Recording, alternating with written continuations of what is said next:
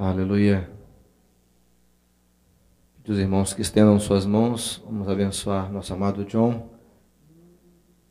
Obrigado, Senhor, pela tua palavra, papai, que tens colocado no coração do John para trazer para nós como igreja, Senhor. Queremos te abençoar, John, em nome de Jesus, com graça, com sabedoria, com discernimento do alto agora, para que toda a palavra do Senhor flua através de ti, com poder e autoridade. E sobre nós, Senhor, pedimos a tua graça, para que recebamos a tua palavra e não sejamos apenas ouvintes, mas praticantes da tua palavra, Senhor Deus. Ó oh, Senhor, queremos te ouvir nessa manhã. Queremos te ouvir, Senhor, em nome de Jesus. Amém. Já no domingo passado, quando nós estivemos juntos na ceia, dia tão lindo que Deus nos deu ali, tirou a chuva, nos deu uma brisa suave, foi uma festa aquela tarde juntos lá na chácara. É, trouxe, trouxe algumas saudações lá da Suécia, da Noruega. Os irmãos mandaram muitos abraços. Fred e a Débora, Melissa e Raquel estão bem. Fred está se recuperando. Ele passou por umas situações bastante difíceis mas Deus está fortalecendo e restaurando a vida dele com muita graça. Aleluia. O espírito dele está firme no Senhor, o corpo é que foi enfraquecido, mas ele está firme, eles estão firmes, a igreja crescendo com muita alegria, sendo consolidado diante do Senhor. Eles mandam um abraço muito especial para toda a igreja, muito carinho mesmo. Aleluia. Glória a Jesus. Quero nessa manhã repartir uma palavra com vocês. Uma palavra que alguns de vocês já ouviram, porque Deus tem colocado no nosso coração é, de nós revisarmos algumas verdades das muitas que o Senhor tem nos dado. E quero no Senhor te convidar para reavivar no teu espírito essas verdades se tu ainda não as tem tu guardar elas no teu coração para que se torna parte do teu depósito de Deus na tua vida. Amém? Quero te convidar para nós entrarmos na palavra. Vamos orar mais uma vez? Senhor Jesus, queremos com total liberdade e com o convite do teu Espírito entrarmos na tua palavra. Deixar que a tua palavra venha trazer o teu fundamento em nosso coração fundamento que nos dê segurança, nos dá segurança, nos dá firmeza no nosso caminhar. Senhor Jesus, abre, por favor, a tua palavra para nossas vidas nessa manhã. Pelo teu espírito, nos dê espírito de sabedoria, de revelação, porque nós confessamos que se tu não fizer isso, é em vão qualquer esforço nosso. Não há como nós, de nós mesmos, trazermos qualquer coisa nós dependemos totalmente de Ti e da Tua graça. Espírito Santo querido, revelação da Tua palavra, para que seja algo gravado em nosso espírito. Isso venha tomar a nossa alma e venha nos levar adiante, cada um de nós, como discípulos, tanto individualmente como parte da tua igreja, em nome do Senhor Jesus. Aleluia. Há vários anos atrás, Moisés, num encontro de discipuladores e de liderança em Nova Petrópolis, não sei se foi no ano de 85, ele trouxe uma palavra a respeito sobre a nossa visão e a nossa experiência, trazendo várias verdades ali de uma forma ordenada, até Deus deu um rascunho para ele na hora. Te lembra, Moisés? Ele copiou ali num pedaço de papel e depois repartiu conosco, e aquilo gravou a minha vida. Depois, em, em 96, tivemos um retiro de homens em Viamão, ainda não na chácara, mas no seminário, onde ele trouxe essa palavra de novo sobre a nossa visão e sobre a nossa experiência. De novo, aquilo foi gravando em nosso coração. E das muitas verdades ali, Deus foi nos falando muito forte a respeito da presença de Cristo em nossas vidas, em nós e entre nós na sua igreja. Depois, nós como igreja passamos por vários processos naqueles dias e em 98, 97, 98, Deus nos colocou em contato com um amado irmão chamado Bill Beckham. Até esqueci um dos livros que eu tinha trazido naquela época, numa das viagens que eu fiz para a Suécia, e esqueci, entre aspas, na casa do Moisés, um livro chamado Segunda Reforma, do Bill Beckham. E Moisés, com muita graça, começou a ler e começou a traduzir aquele livro. E naquele mesmo ano, Deus deu o privilégio de poder estar com esse amado irmão. Vários de nós no presbitério estivemos juntos num retiro em Curitiba, onde ele ministrou para nós a respeito de três palavras-chave que já estavam dentro, como é que vou dizer assim, do nosso DNA, estavam já dentro do nosso espírito e coração como discípulos e como congregação. Mas aquelas três palavras nunca mais saíram do meu espírito. Lá foi gravado como, como palavras com fogo. E aquilo lá se tornou base de nossas vidas como igreja na casa, como igreja, como discípulos. E é sobre essas três palavras que eu quero repartir contigo hoje de manhã. E pelo Espírito, eu ouso dizer algo que não é muito comum de alguém que vai pregar poder dizer. Mas eu ouso dizer que tu nunca mais vai esquecer essas três palavras. Não porque eu estou pregando, de maneira nenhuma. Mas porque o Espírito quer gravar essas três palavras no teu coração e na tua prática diária como igreja na casa. Essas três palavras é a presença de Cristo em nós e entre nós. Ou seja, a primeira palavra é sobre a presença. E nós já cantamos isso hoje. Cantamos no nome glorioso, amado, precioso do nosso amado Senhor Jesus Cristo. A presença de Cristo em nós e a presença de Cristo entre nós. Vamos entrar nesses dois aspectos. A segunda palavra-chave vamos ver até onde nós avançamos, é sobre o poder de Cristo.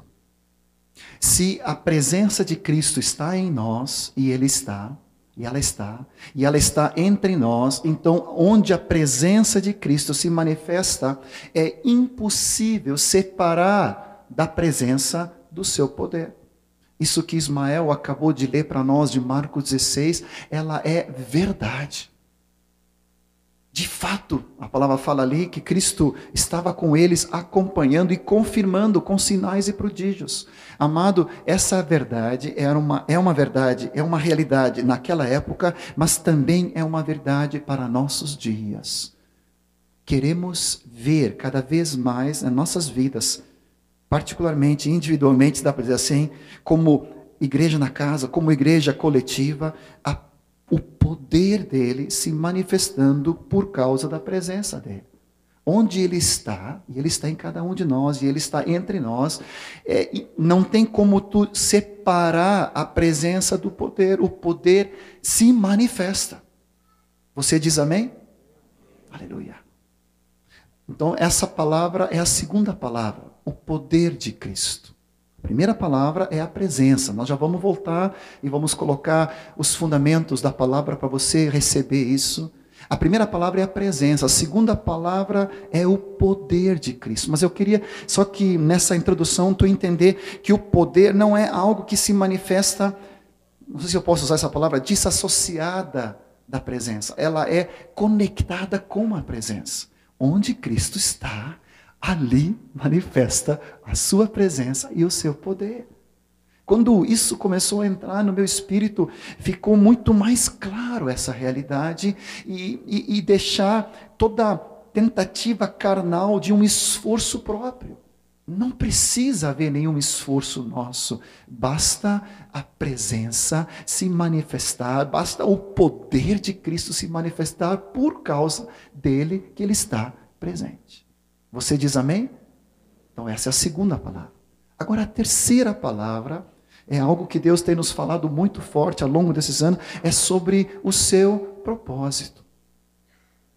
Presença, poder e propósito. São três palavras-chave de Deus que são parte da herança do Senhor para nossas vidas, do qual nenhum de nós pode andar fora desses três trilhos, se posso colocar assim. A gente sempre fala de dois trilhos, né, de um trem, né? Mas esse esse trem de Deus aqui, esse trem santo tem três trilhos. É a presença, por causa da presença, o poder se manifesta. Mas onde a presença e o poder dele se manifesta, Deus quer convergir, quer concluir, quer, ele quer executar o seu propósito. Você diz amém? Muitas pessoas hoje, é, muitos grupos, há uma busca pela presença, pela presença em si. Outros, há uma ânsia, um, um desespero, e, e, eu concordo com isso, não há nada negativo, da, do poder dele. Mas tanto a, pre, a, busca da presença como pelo poder só tem sentido quando a presença e o poder de Cristo vêm cumprir o seu propósito. Nós não podemos tirar, não podemos deixar de lado esse terceiro P, que é do seu propósito, ou seja, a presença de Cristo, gloriosa, maravilhosa, tremenda. Aleluia nós ficamos como abismados da presença dele, nós ficamos maravilhados diante do poder que é manifesto. Esses dias, voltando da Suécia e abraçando o Jobson, nosso amado discípulo querido de Jesus, Jobson da Míria, e quem conhece sabe, e quem andou por perto no hospital viu, né, Ingrid? Viu a, a, a fragilidade que estava a vida dele ali, Deus quase levando. Quem é médico sabe a realidade que era o, fato do Jobson ali era era algo muito delicado, extremamente grave. O quadro dele, Deus ressuscitou o Jobson da morte. Não tenho nenhuma dúvida disso. Nós fomos no hospital várias vezes, diariamente entrando ali na UTI, na CTI, vendo ele só podendo respirar com aparelhos, te lembra, Nilson? E hoje, abraçando ele, voltando da Suécia, ele estava no aeroporto, e comecei a chorar diante de Deus. O teu poder, Senhor, é algo incontestável. Onde tu está, ali tu manifesta teu poder, para cumprirmos o seu propósito. A igreja diz amém? Aleluia. Quais são as três palavras? A primeira é presença, a segunda é poder, terceiro é propósito.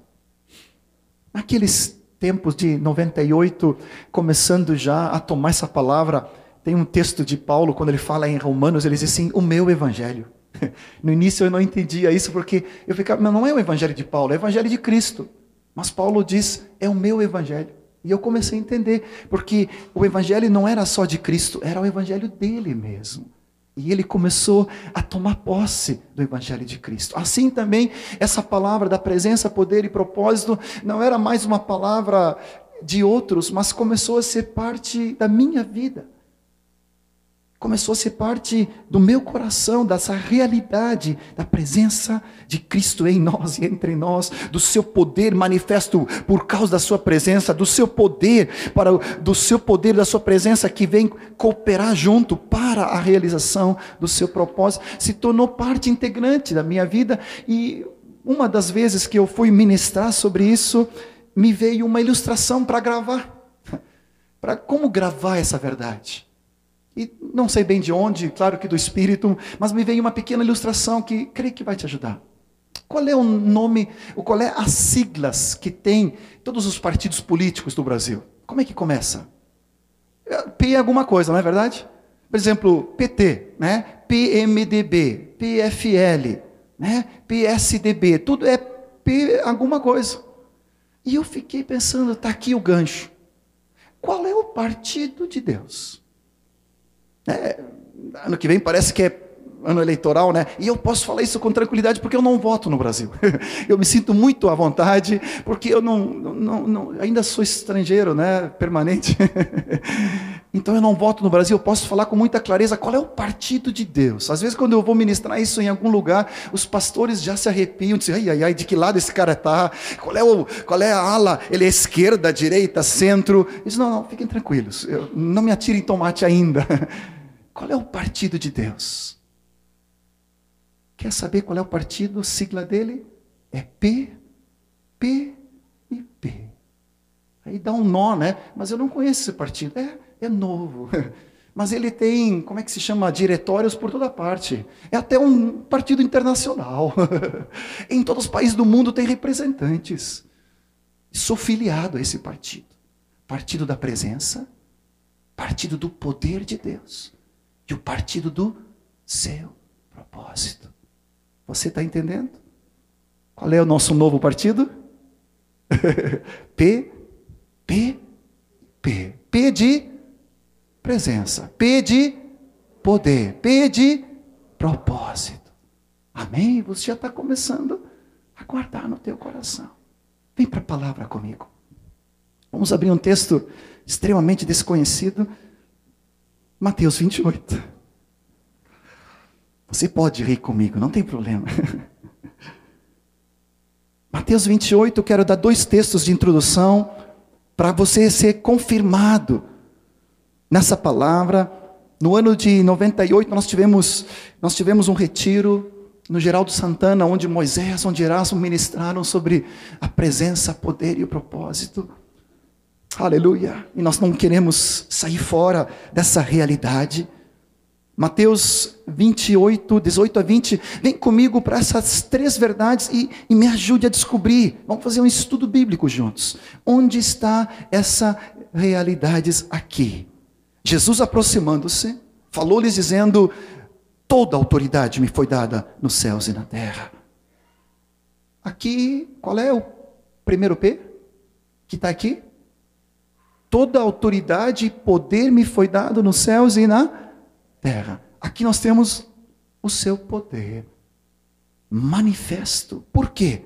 Porque Jesus diz: indo, portanto, fazer discípulos de todas as nações, batizando no nome do Pai, do Filho e do Espírito Santo, ensinando-os a guardar todas as coisas que vos tenho ordenado. Essa segunda parte fala de qual P? Propósito. Já vimos o P do poder, já vimos o P, se dá para dizer assim, do propósito. Agora ele continua dizendo: Eis, eis que estou convosco todos os dias, até a consumação do. O que, que nós encontramos aqui? Presença. Quando era guri, aprendi que a ordem dos fatores não altera o produto. Presença, poder e propósito. Aqui nós encontramos poder e autoridade. Aqui nós encontramos o seu propósito, mas tudo isso também está calcado na sua presença. Presença, poder e o seu propósito. Amém? Ou seja, nós não estamos inventando nada, nós não estamos falando algo que não tem pé nem cabeça, nós estamos trazendo algo que faz parte integrante da revelação do seu reino. Presença de Cristo em nós e entre nós. Seu poder que é decorrente, que é manifesto por causa da sua presença. E, e tanto a presença e o poder dele não só para nós nos deleitarmos, não só para nós termos uma experiência é, arrepiante, de alguma forma nos deleitando na presença e no poder dEle, nos entusiasmando com a presença e o poder dEle, mas a presença e o poder só tem razão para cumprir o seu propósito. Eu não posso perder a razão da qual eu me alegro e me deleito da presença. Eu não posso perder a razão e o porquê eu busco manifestação do seu poder para cumprir o seu propósito de sermos e fazermos discípulos para o Senhor Jesus. Amém? Colossenses 1, vem comigo. Vamos lá. Colossenses. Colossenses 1, você vai encontrar essa verdade de novo. Inúmeros lugares, inúmeros eh, textos, você vai encontrando essas três verdades continuamente sendo repetidas como fundamento da nossa fé, da nossa experiência, da nossa visão em Cristo Jesus. Colossenses 1, 27 a 29, por favor, me acompanha. No final do versículo 27, Paulo ah, traz esse, essa declaração é, maravilhosa e tremenda. Cristo em vós a esperança da glória. Isso nos fala da sua presença. Que bom você está acompanhando. O qual nós anunciamos, nós anunciamos a Cristo. Nós advertimos a todo homem. Eu gosto de salientar a toda mulher, a todo jovem, a todo velho, a todo adolescente, a toda criança. Nós ensinamos, nós anunciamos, nós advertimos, nós ensinamos em toda sabedoria, a fim de que apresentemos todo homem perfeito em Cristo. Isso nos fala do propósito. Aleluia. Fomos conquistados pelo seu propósito para sermos e fazermos discípulos, apresentarmos diante de Cristo Jesus. Que tarefa, que privilégio, que honra, que alegria. O Senhor Jesus nos colocou numa empreitada santa de apresentarmos cada discípulo perfeito. Mas olha o detalhe, por favor, não é perfeito em nós, não é perfeito em si, é perfeito em Cristo, como Irlã orou aqui durante a reunião. Aqui nós temos o seu propósito. Para isso, diz Paulo, é que eu também me afadigo. Confesso que às vezes me, me, me identifico com alguns versículos aqui muito forte. Esforçando-me o mais possível. Mas olha só a continuidade. Segundo a sua eficácia que opera eficientemente em em mim. Aqui nos fala do seu poder. Ó oh, Senhor. Cristo em nós, a esperança da glória. Fala da presença. Esse Cristo que está em nós, nós anunciamos, nós ensinamos, nós advertimos a cada um dos discípulos com um propósito definido de apresentarmos cada vida perfeita em Cristo Jesus, nos fala do seu propósito mas o seu propósito não é cumprido, não pode ser completado na minha força, no meu esforço, por mais que eu possa me afadigar, e eu me afadigo, por mais que me esforço o mais possível, não o mínimo, não meia boca, não, eu quero me esforçar o mais possível, mas o meu esforço, meu, a meu até afadigar, não é na minha força, é na força, na eficácia, no poder de Deus Deus, que Deus supre a cada um de nós. Você diz amém? Eu queria um amém mais forte. amém, amados. O que nós estamos falando é poder de Deus. Quando cada um de nós entendemos isso, a revelação no nosso espírito, há uma dinamização no ministério de cada um de nós porque há uma mudança é, radical, não é esforço próprio, não é uma fadiga na minha carne, é um esforço sim, é até um fadigar, um afadigar sim, mas é no poder, na graça, na unção, na alegria que Deus supre a cada um de nós. Aleluia. Deixa eu fazer um pequeno parênteses, eu não consigo mencionar esse versículo sem repetir essa palavra, essa experiência que Deus deu uma vez, eu creio que pode te ajudar alguns de vocês. Há vários anos atrás eu estava profundamente desesperado comigo mesmo. E eu não sei bem em que situação foi, eu, eu creio que foi uma situação envolvida com a, com a minha própria família, onde de alguma maneira eu, eu não tinha não tinha caminhado no espírito. De alguma maneira eu tinha caminhado na carne e tinha trazido tristeza, tinha me desentendido com os meninos. E eu fui para o escritório cheio de decepção comigo mesmo. E eu falei para Deus: Deus, eu, eu não tenho mais esperança em mim mesmo. Não consigo viver o teu propósito. Hum, falta tanto na minha vida, parece que quanto mais manso eu quero ser, mais irritado, mais falta de mansidão e domínio próprio, parece que é a minha realidade. Eu não tenho mais esperança em mim mesmo. E para minha surpresa, eu escutei um glória a Deus e um aleluia. Eu te confesso, pela minha carnalidade, que eu até pensei que fosse Satanás dando glória a Deus.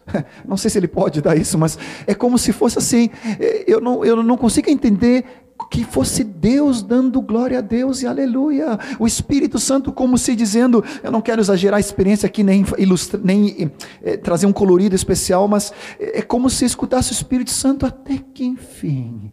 Glória a Deus, aleluia, está chegando no ponto que eu quero. E eu quase repreendi o Espírito Santo, pensando que eu estava ouvindo mal. Mas o Espírito Santo disse: Não, é isso mesmo, John. É para esse ponto que eu estou te trazendo, onde tu não tem mais esperança em ti mesmo. A esperança que eu tenho, disse Deus, não é em ti, é no meu Filho, Cristo Jesus, que habita em ti. Consegue entender? Quando aquilo veio como um raio do céu, meu espírito foi tomado por Deus, eu disse: Glória ao teu nome. Eu não quero mais me decepcionar mais olhando para mim, porque tu nunca me disseste para isso. Pelo contrário, quantas vezes Moisés, quantas vezes Erasmo tem nos ministrado que é Cristo, é nele a esperança da glória. Senhor, eu quero tomar para mim essa palavra, não olhando mais para mim, mas olhando para Cristo nem Deus tem esperança em ti. Por isso que ele te levou ao batismo, por isso que te levou à cruz, para morrer com o filho dele, para morrer, ser sepultado nas águas de, e ser ressurreto em novidade de vida, e agora enxertado em Cristo. Ah, aí sim, aí mudou de figura. Ele tem esperança em Cristo na tua vida. Você diz amém? Feche o parênteses. Quero te levar ainda nessa manhã para esses dois aspectos da presença dele. Vamos ver até onde vamos. Você vem comigo? Amém? Dois aspectos da presença dele. Primeiro é dele em nós, como nós estamos falando aqui de Cristo em nós, a esperança da glória. Vamos pegar alguns textos rapidamente, muitos conhecidos. Cristo em nós, a esperança da glória.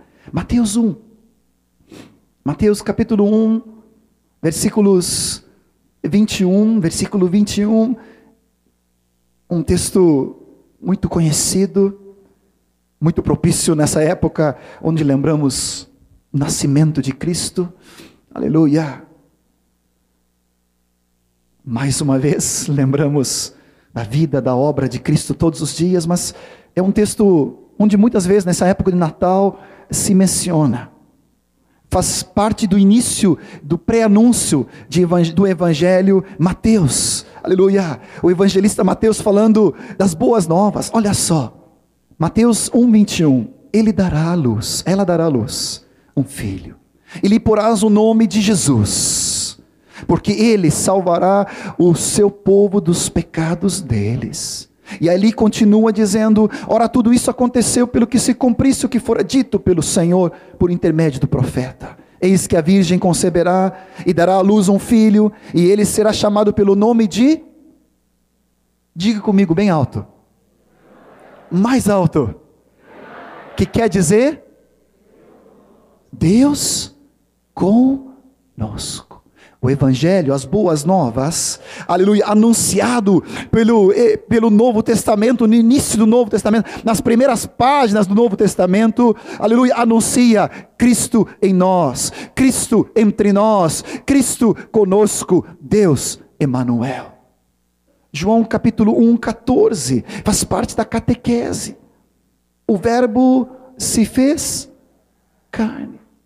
E ele habitou entre nós, cheio de graça e de verdade, e vimos a sua glória, glória como do unigênito do Pai.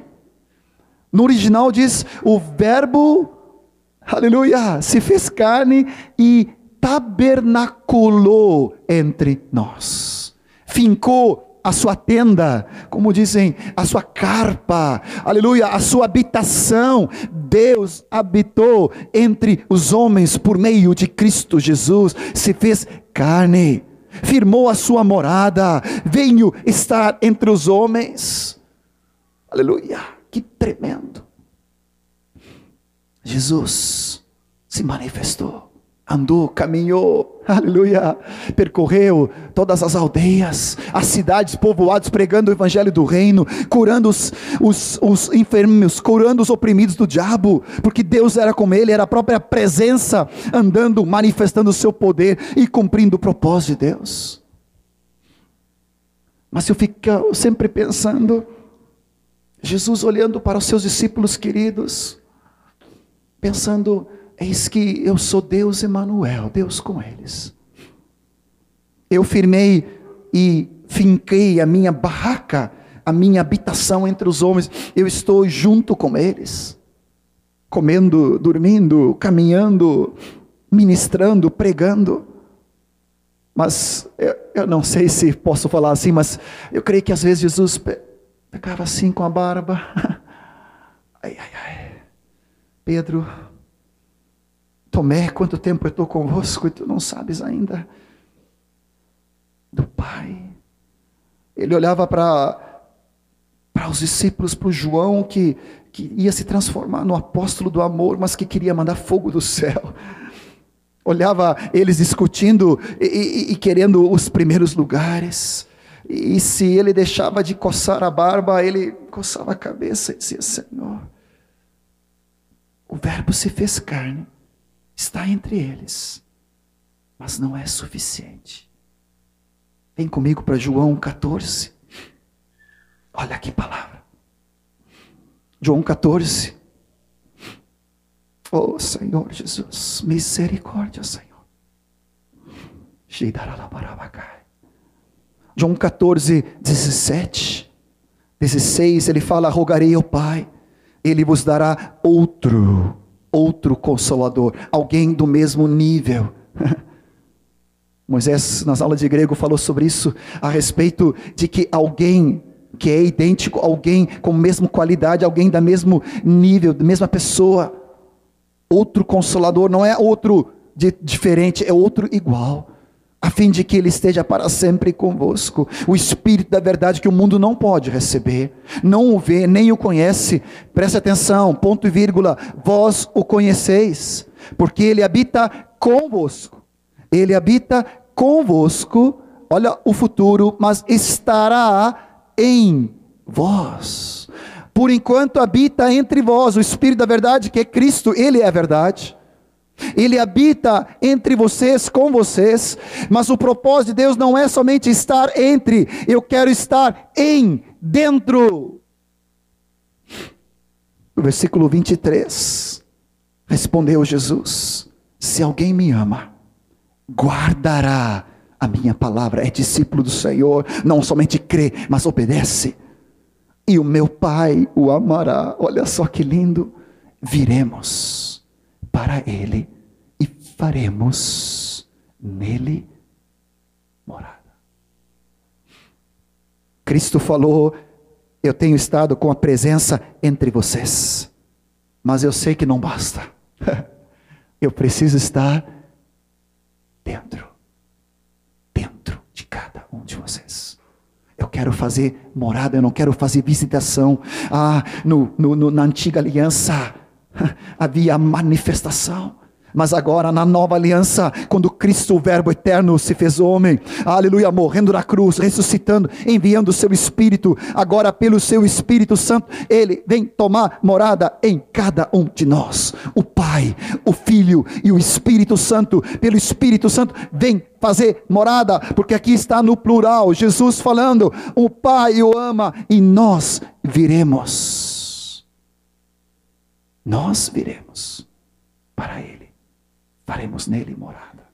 Abra comigo Romanos 8. Eu te confesso que quando Moisés ministrou esse texto de Romanos 8, 9, 10 e 11, numa das primeiras vezes, eu quase pensei que Moisés estava passando os limites.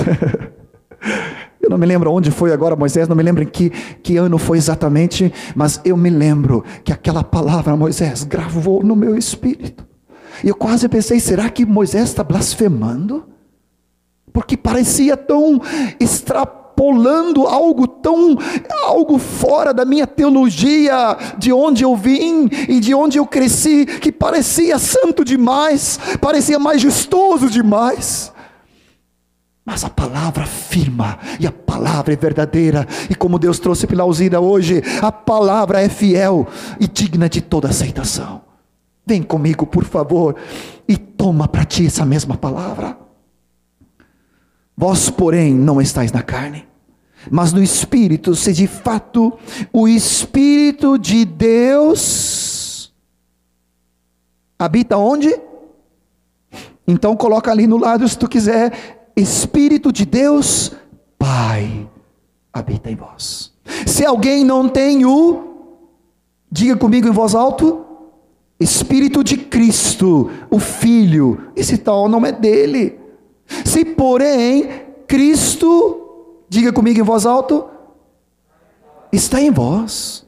O corpo, na verdade, está morto por causa do pecado, mas o espírito é vida por causa da justiça. Se habita em vós, comigo de novo em voz alta, o Espírito daquele que ressuscitou a Jesus, o Espírito do Pai. Oh Senhor, que ressuscitou a Jesus dentre os mortos, esse mesmo que ressuscitou a Cristo Jesus dentre os mortos, vivificará também os vossos corpos mortais por meio do seu o Espírito Santo que o que que habita em vós. É.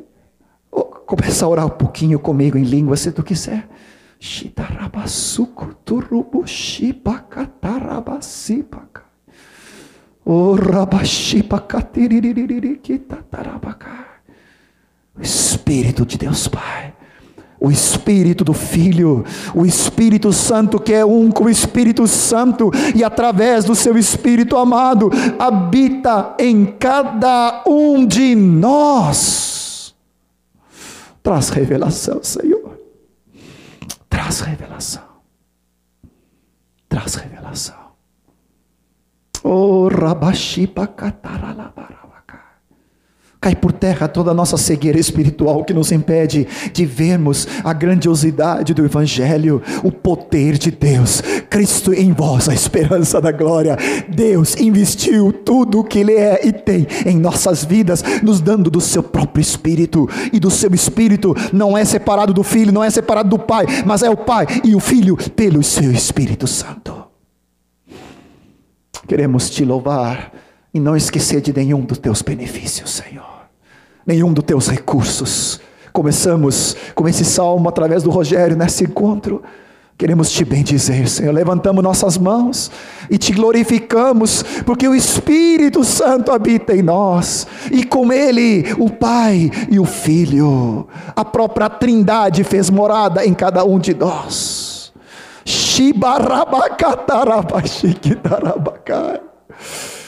Maravilha, Jesus. Você consegue entender porque não dá para esquecer essa palavra?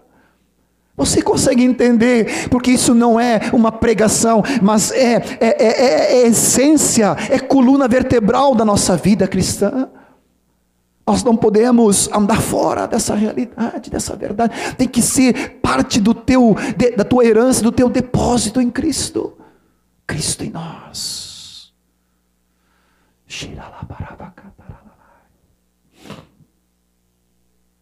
Se alguém quiser anotar, você pode ler depois em casa, 1 Coríntios 3, 19. 1 Coríntios 6, 19, se não me falha a memória. 2 Coríntios 6, ali 14, 15 vai falar dessa realidade de Cristo, do Espírito de Deus, do Espírito Santo, do Espírito de Cristo habitando em cada um de nós, por isso nós somos templo do Espírito Santo de Deus. Oh Senhor Jesus, por acaso não sabeis Diz Paulo num desses versículos que sois templo do Espírito Santo, portanto não pertencem vós a vós mesmos, mas agora sois propriedade de Deus. Agora, pois, glorificai a Deus no vosso corpo, porque o nosso corpo é templo do Espírito Santo de Deus. Tem um cântico que Erasmo nos catequizou na nossa juventude, dizendo: Não sabeis, não sabeis, sois o templo E eu consigo ver Erasmo com toda graça e energia, aleluia, pulando aqui na frente, dizendo: Não sabeis, você precisa se apropriar dessa realidade. Isso não é uma pregação do passado, isso é uma vida do nosso presente, do nosso, aleluia, futuro em Cristo Jesus. Amém? Amém? Amém? Aleluia. O primeiro P é da presença em cada um de nós. Mas eu quero ainda estender nessa manhã a presença dele entre nós. Vem comigo para Mateus 18. Shidaralabarabacai.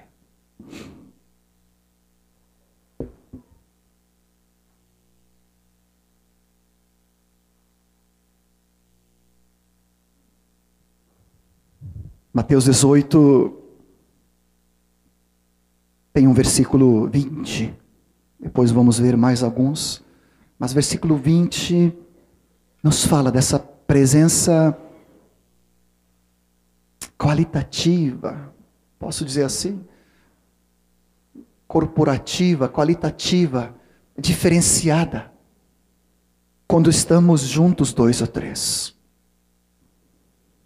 Podemos ler juntos? Mateus 18, 20.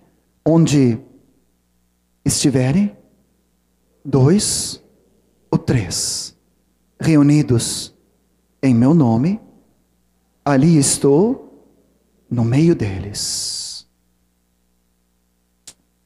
Preste atenção.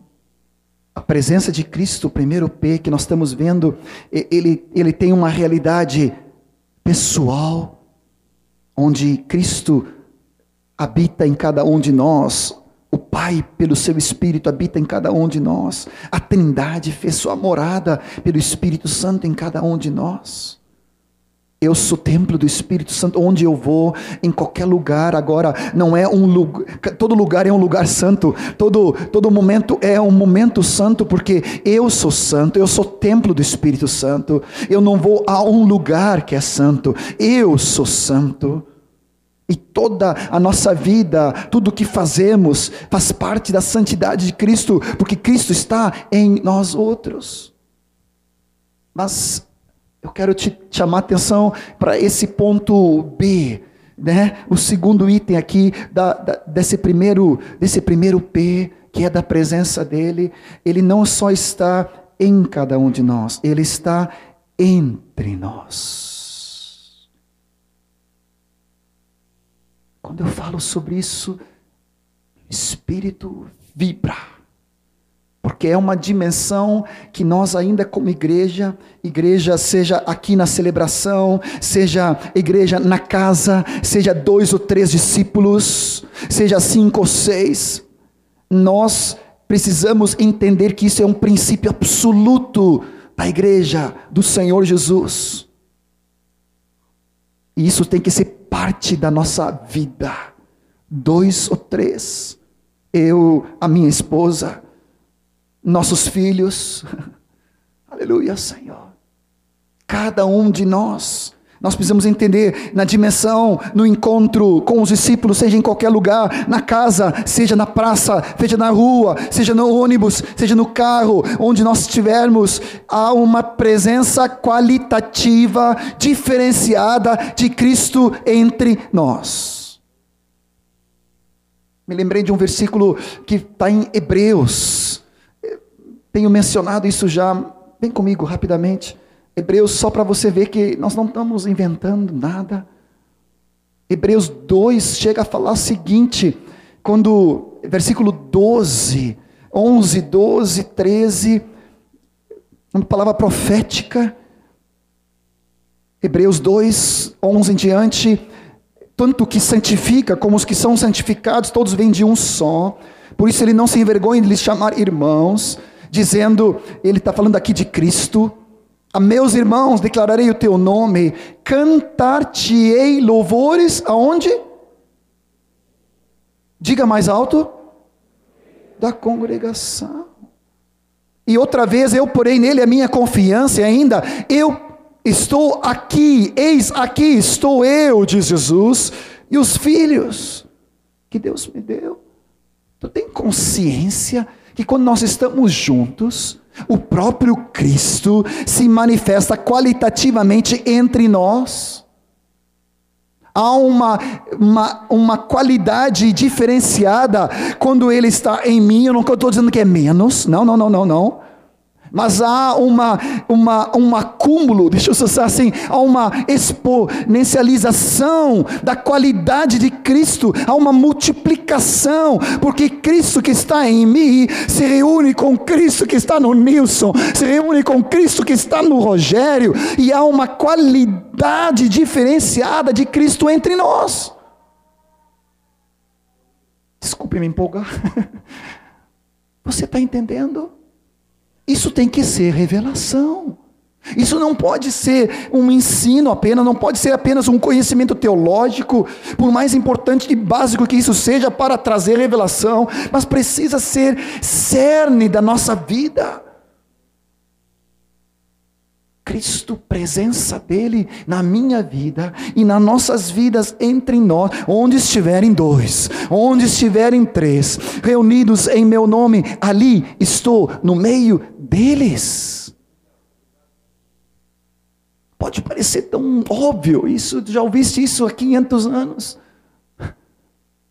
Mas, amado, eu quero que tu tenha descobrimento não do Brasil, mas descobrimento da presença, do poder e do propósito dele na tua vida. E eu quero contigo continuar crescendo nisso.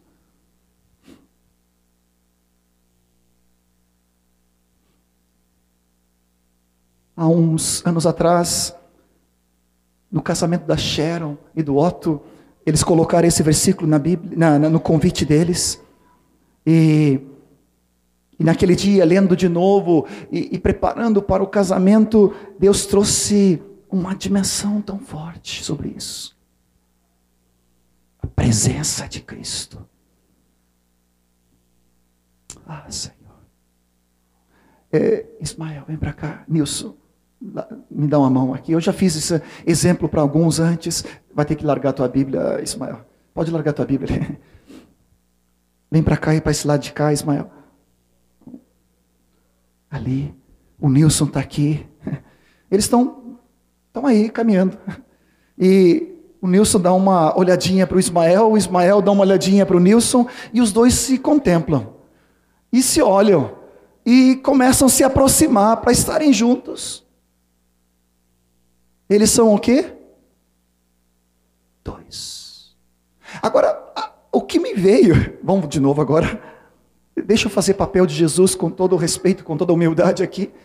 Mas sabe que me veio? Quando tem dois discípulos de Jesus, e o Cristo que habita nele, e o Cristo que habita nele, aleluia, quando ele vê dois discípulos se aproximando para estarem juntos, ou até por acaso na rua, ou no ônibus, ou no trabalho, ou na faculdade, ou seja onde for, quando eles estão indo para estarem juntos,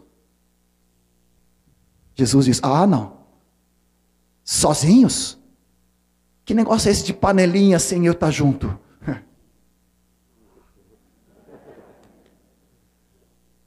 Mais uma vez, vamos, vamos ilustrar. Jesus fica olhando Cristo em Ismael, Cristo em Nilson. Ele diz: Ah, não, não, não. Vocês vão fazer uma reunião e eu não vou estar presente? Vocês vão estar juntos, se abraçando, sem eu estar junto. A palavra fala: onde estiverem dois ou três reunidos em meu nome, eu já estou junto. Você consegue entender? Oh, Jesus. Amados, isso não é uma hipótese. Isso não é uma probabilidade, isso é um fato incontestável, absoluto de Cristo Jesus. A presença dEle. Você consegue entender? Obrigado. Eu pensava que só eu era muito difícil para entender as coisas espirituais. E, e, tive uma alegria de ver que eu não, não sou tão diferente dos discípulos.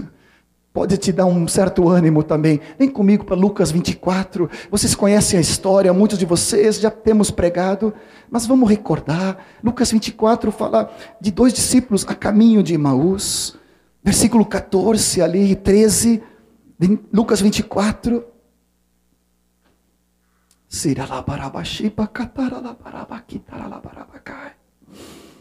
Oh Senhor Jesus, Senhor Jesus. Oh Senhor Jesus, Senhor Jesus. Você pode ler todo esse, esse trecho em casa. Te desafio para você ler. Esse é um dos trechos que muitas vezes eu começo a rir sozinho. Eu começo a, a, a, a rir e a imaginar, Senhor, que, que história é essa, né? Como eu sou parecido com esses dois discípulos aqui. Um se chamava Cleopas, o outro poderia se chamar de John. É, é o quadro perfeito. É o Johnzinho aqui, meio com todo respeito, né, não do Cleopas, mas é, assim, mas meio tapadinho assim, não enxerga muito, tem óculos, mas não enxerga, tem uma miopia espiritual, tem, né? Ah, é meio meio meio atrasadinho assim, não enxerga bem as coisas. Estou falando de mim, não estou falando de Cleopas. Naquele dia, dois discípulos estavam no caminho para uma aldeia chamada Emaús. Lucas 24, 13. Acompanha-me era distante de 60 estádios de Jerusalém, e eles iam conversando a respeito das coisas que tinham sucedido. Falavam a respeito de quem? De Jesus, da morte de Jesus, dos sofrimentos, da prisão, da crucificação. Aconteceu que enquanto iam, conversavam e até discutiam, como é parecido com os nossos discípulos, Aleluia, que interessante. O próprio Jesus, eu, eu sublinhei na minha Bíblia, eu gosto muito de sublinhar, não, não, tu não tem que fazer o mesmo, mas, mas eu sublinhei o próprio. Não é uma projeção, não é o fantasma, não é o espírito, é o próprio. Diga comigo, o próprio. Não é uma projeção é, né, visual, é o próprio. Jesus se aproximou e iam com eles. Os seus olhos, porém, estavam como que impedidos de o reconhecer. E no versículo seguinte mostra por quê. Eles estavam cheios de preocupação, cheios de tristeza. E próprio Jesus perguntou: O que é isso que vos preocupa? Que é isso que vão tratando à medida que caminhais? E eles pararam, entristecidos. Um chamado Cleopas perguntou: eh, Tu é o único, porventura, que, tendo estado em Jerusalém, tu ignoras as ocorrências desses últimos dias? E Jesus, olha só a cara de Jesus quando Jesus pergunta: Quais? Eh, eh, uma pergunta assim, o cara, não estou entendendo. Que, que aconteceu mesmo em Jerusalém? Imagina o próprio Cristo fazendo cara, assim, não estou entendendo. Consegue ver a ironia? Consegue ver? Tem que rir, porque aqui é, é piada quase. E eles explicaram para Jesus, que foi o, o protagonista principal de todos os fatos, para eles sobre o que aconteceu com ele. E eles não vendo nada, nada, nada. Mas aconteceu a Jesus, Nazareno, varão profeta, poderoso em obras, palavras diante de Deus e de todos os povos, do povo, papapá, papapá, diante dos principais sacerdotes. E eles foram falando. E de fato, né? Sabe que algumas mulheres, mas tu sabe, né, amigo estrangeiro aqui, tu sabe, né, mulheres não se pode confiar muito. Então elas falaram que Jesus ressuscitou, mas não, não acho que não dá para dar muito crédito. Imagina só que coisa. E eles foram falando ali com Jesus sobre Jesus, esquecendo completamente da palavra de Mateus 18, 20, onde estivessem dois ou três reunidos, o próprio Jesus estaria com eles. Não, não, não, não, não. aquela catequese furada, não, eles não entenderam nada ali, não ficou guardado. Jesus, no versículo 25, dá, uma, dá um cascudinho, assim, dá uma ralhadinha, assim, puxa a orelha. Eles, nécios, tardios, tardios de coração para crer tudo que o profeta disseram. Porventura não convinha que Cristo padecesse e entrasse na glória. E começando então por Moisés, discorrendo por todos os profetas. Imagina, Jesus, olha, olha só a cena: Jesus falando para os dois discípulos que estavam discutindo e conversando sobre o Jesus, a respeito de Jesus, mostrando dele mesmo, e eles não enxergando nada. Isso aqui não parece, às vezes, um encontro nosso na casa? um ou dois discípulos, ah, faltou fulano, faltou Beltrano, somos poucos. Não vai ter muito tchan, hoje não vai ter muita qualidade nosso encontro. Estamos só dois ou três falando sobre Jesus, discutindo sobre Jesus. Como se Jesus não estivesse presente. Tu consegue ver? Nossa, quantas vezes eu fiz isso? Mas quando se aproximaram da aldeia onde iam, fez ele menção de passar adiante, mas eles então constrangeram, dizendo: Fica conosco, é tarde. Entrou para ficar com eles e acontecer quando estavam à mesa. Versículo 30. Tomando pão, ele abençoou, partiu e lhes deu. Versículo 31. Então se lhes abriram os. Diga comigo. Então se lhes abriu os olhos e eles reconheceram. Mas ele, aptivupt, desapareceu da presença deles. Eu fico pensando, por que ele não ficou? Jesus aqui estava fazendo uma catequese. Vocês vão ver, não, já estou terminando, mas tem vários momentos onde Jesus repete a mesma coisa. Logo nos versículos seguintes, ele vai repetir a mesma coisa. Versículo 33. Aqueles dois foram de volta para Jerusalém correndo. Naquela mesma hora, levantando-se para Jerusalém, onde se achavam reunidos os onze e outros com eles. Agora aqui tem um grupo caseiro, tem uma igreja na casa um pouquinho maior. Tem onze discípulos, tem outros e chegam dois atrasados. Até parece as nossas igrejas na casa, sempre tem algum atrasado. Até nisso. Chegam dois meio. As peças baforidas assim. Você não, nem sabe o que aconteceu. Nós estávamos no caminho de Maús e lá, lá, lá, nós caminhando, falando sobre Jesus e falando sobre Jesus, Jesus, Jesus, Jesus. Eles não conseguiam nem falar. Eu imagino que eles. Agora pensa bem, a matemática de Deus, 11, outros, aparece outros dois, um era Cleopas, outro era o companheiro dele. Versículo 36, falava ainda essas coisas quando o quê? Leia, comigo adiante dali, no versículo 36. Eles, esses onze, esses outros, esses dois, falavam acerca dessas coisas quando Jesus apareceu. Onde? No meio deles. E disse: Paz seja convosco. Você pode dar um aleluia bem alto? Quem está presente aqui entre nós?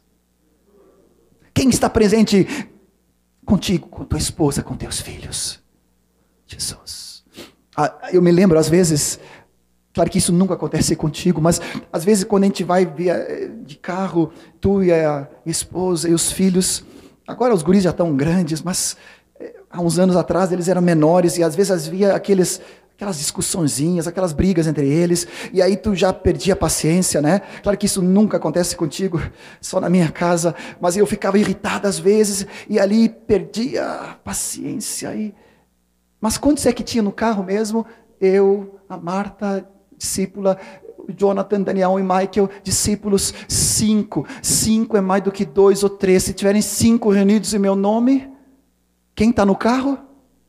Jesus, ai Jesus, que vergonha, que papel, Senhor. Tu no meu lado aqui e eu perdendo, Senhor, a calma, perdendo a mansidão, o domínio próprio, levantando a voz, Senhor, perdoa. Eu ainda não tenho consciência da tua presença entre nós. Amados, eu quero te convidar para esse ano que se finda e o novo que vem pela frente é um ano cheio da presença de Cristo.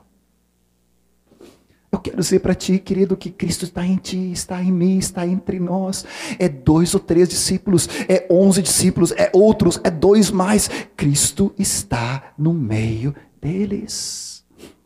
Isso se repete inúmeras vezes nas Escrituras, o próprio Cristo se aparecendo, se manifestando, para que eles ficassem catequizados. Não importa se eu vejo, não importa se eu sinta, não importa se eu tenho arrepio espiritual ou não, se meu cabelo fica em pé pela presença de Deus ou não, Ele está em nós e está entre nós igual. Você diz amém? Começamos a ter olhos espirituais. Eu gosto de fazer isso antes de citar, voltar ao último texto, antes de concluir aqui. Coloca a mão nos teus olhos se tu quiser.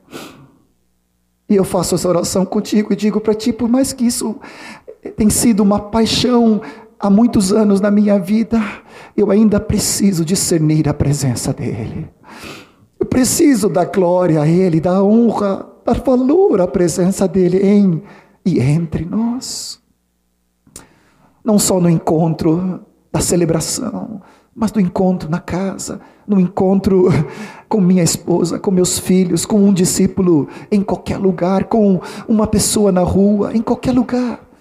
Senhor, abre nossos olhos.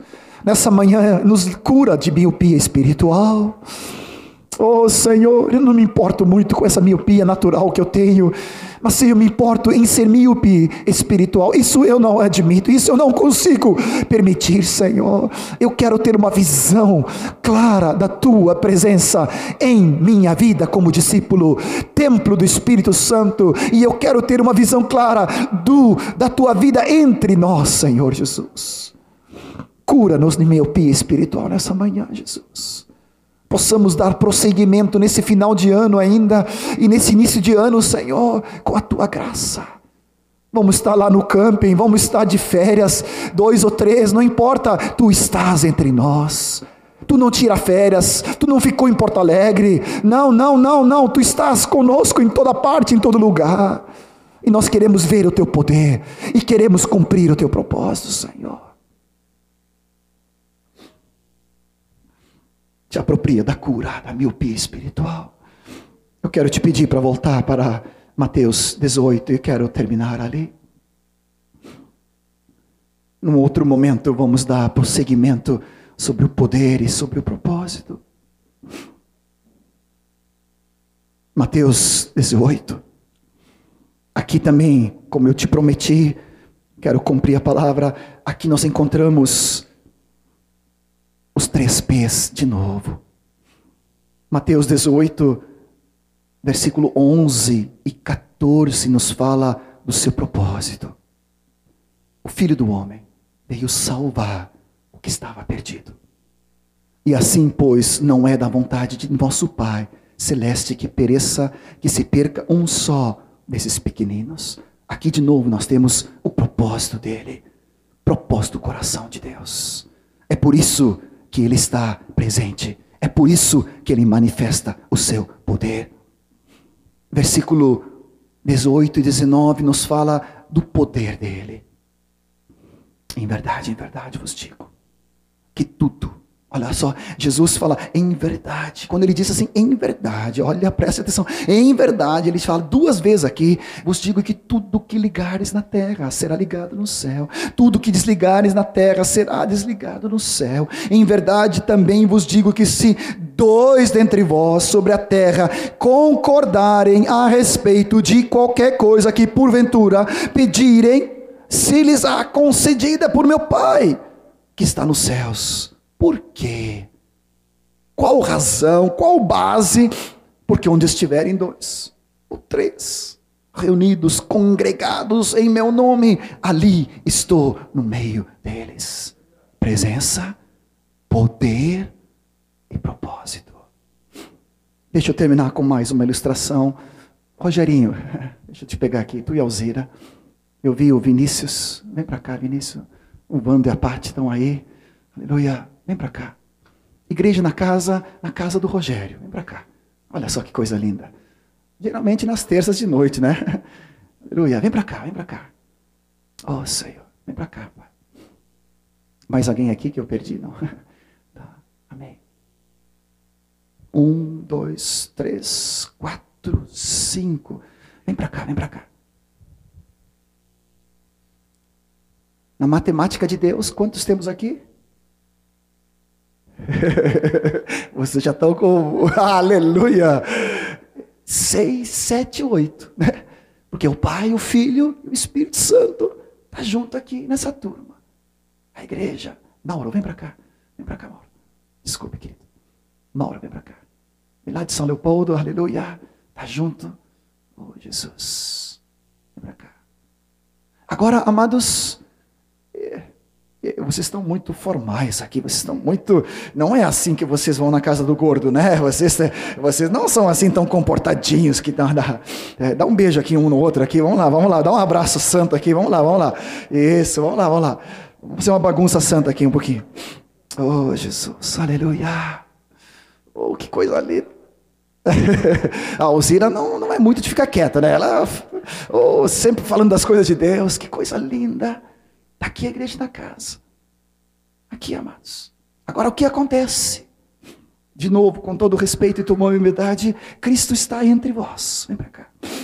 Cristo está entre vós. Ele diz assim: Amados, eu estou presente já. Aleluia, porque eu habito nessa casa.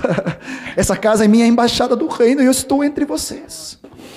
Ele diz: concordem, me peçam, Trazam, tragam os seus pedidos diante de mim, porque o meu propósito é que nenhum se perca, mas que todos venham a se converter, que todos sejam salvos, todos sejam tocados pelo meu poder.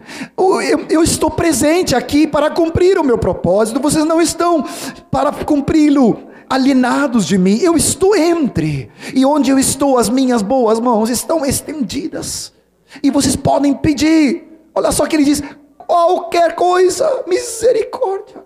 Aproveitem, peçam salvação. Continuam orando pelas vidas em São Leopoldo, aleluia. Continuam orando ali pela praça, perto da tua casa, vando em nome do Senhor Jesus e as vidas que o Senhor está acrescentando.